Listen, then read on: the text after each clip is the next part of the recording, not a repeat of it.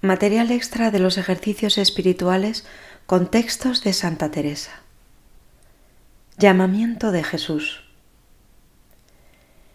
El arranque de todo lo que los ejercicios van a dedicar a la contemplación de la vida de Jesús está en el ejercicio del llamamiento del Rey temporal, la vocación de todos los cristianos a escuchar la invitación de Jesús a su seguimiento.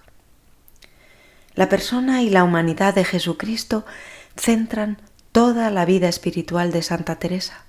Para ella, Jesucristo está en la última morada del castillo interior y a Él hay que dirigir toda la atención y todos los deseos.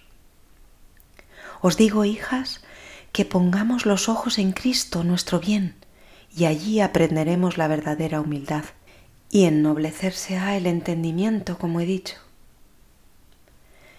La intervención directa de Jesucristo con la persona es la que posibilita que ésta le pueda seguir, según expresa muy claramente Santa Teresa, que lo muestra como camino y luz para seguirlo. Si pierden la guía, que es el buen Jesús, no acertarán el camino para entrar en las moradas del castillo interior, porque el mismo Señor dice que es camino también dice el Señor que es luz y que no puede nadie ir al Padre sino por Él. Santa Teresa expresa la atracción directa que ejerce Jesucristo y el seguimiento personal al que Él nos llama con la sugerente comparación del silbo amoroso con que el divino pastor llama a los que se han alejado del castillo en el que Él mora. La comparación es muy gráfica, está hecha a modo de composición de lugar. Hagamos cuenta que estos sentidos y potencias ya he dicho que son la gente de este castillo, que es lo que he tomado para saber decir algo, que se han ido fuera y andan con gente extraña, enemiga del bien de este castillo, días y años. Visto ya el gran rey que está en la morada de este castillo, su buena voluntad por su gran misericordia quiérelos tornar a él, a los que se habían alejado del castillo y como buen pastor, con un silbo tan suave que casi ellos mismos no lo entienden, hace que conozcan su voz y que no anden tan perdidos, sino que se tornen a su morada. Y tiene tanta fuerza este silbo del pastor que desamparan las cosas exteriores en que estaban enajenados y métense en el castillo.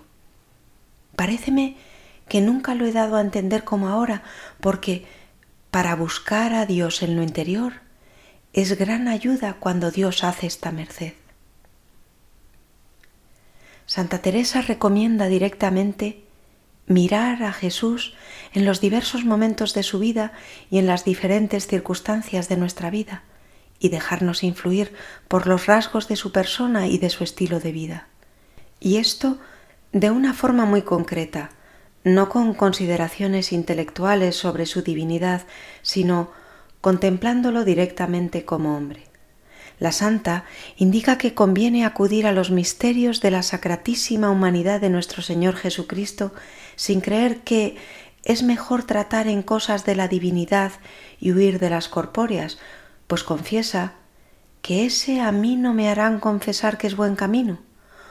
Oso decir que no creáis a quien os dijere otra cosa. Más directamente, aún confiesa la santa la importancia de recurrir a la humanidad de Jesucristo. Por espirituales que sean, creo que da dado a entender lo que conviene, no huir tanto de cosas corpóreas que les parezca aún hace daño la humanidad sacratísima. Positivamente confiesa, mientras más adelante va un alma, más acompañada es de este buen Jesús. Santa Teresa insiste constantemente en la necesidad de contar con la humanidad de Jesucristo, pues nosotros somos humanos y tenemos necesidad de apoyarnos en su corporeidad. Este es el sentido de los siguientes textos. Con tan buen amigo presente, con tan buen capitán que se puso lo primero en el padecer, todo se puede sufrir. Es ayuda y da esfuerzo, nunca falta es amigo verdadero, y veo yo claro y he visto después que para contentar a Dios y que os haga grandes mercedes, quiere que sea por manos de esta humanidad sacratísima en quien dijo su majestad se deleita. Muy muchas veces lo he visto por experiencia. Hámelo dicho el Señor. He visto claro que por esta puerta hemos de entrar si queremos nos muestre la soberana majestad grandes secretos. Así que, vuestra merced, Señor, no quiera otro camino aunque esté en la cumbre de la contemplación. Por aquí va seguro. Este Señor nuestro es por quien nos vienen todos los bienes. Él lo enseñará. Mirando su vida es el mejor dechado. ¿Qué más queremos de un tan buen amigo al lado que no nos dejará en los trabajos y tribulaciones como hacen los del mundo? Bienaventurado quien de verdad le amare y siempre le trajere cabe sí. La santa nos recuerda igualmente, no se da este rey sino a quien se le da del todo. Digo que no vendrá el rey de la gloria a nuestra alma, digo a estar unido con ella, si no nos esforzamos a ganar las virtudes grandes. San Ignacio, en la meditación del Rey temporal y Rey eternal, nos dice, los que quieran aspirar a más y señalarse en todo servicio de su Rey eterno y Señor universal, no solamente ofrecerán su persona al trabajo, sino que, obrando incluso contra su propia sensualidad y contra su amor carnal y mundano, harán oblaciones de mayor valor y mayor importancia diciendo, Eterno Señor de todas las cosas, yo hago mi oblación con vuestro favor y ayuda, delante de vuestra infinita bondad y delante de vuestra Madre y de todos los santos, que yo quiero y deseo, y es mi determinación deliberada, con tal de que sea vuestro mayor servicio y alabanza, imitaros en pasar toda clase de injurias y todo menosprecio y toda pobreza, así actual como espiritual, si vuestra Majestad me quiere elegir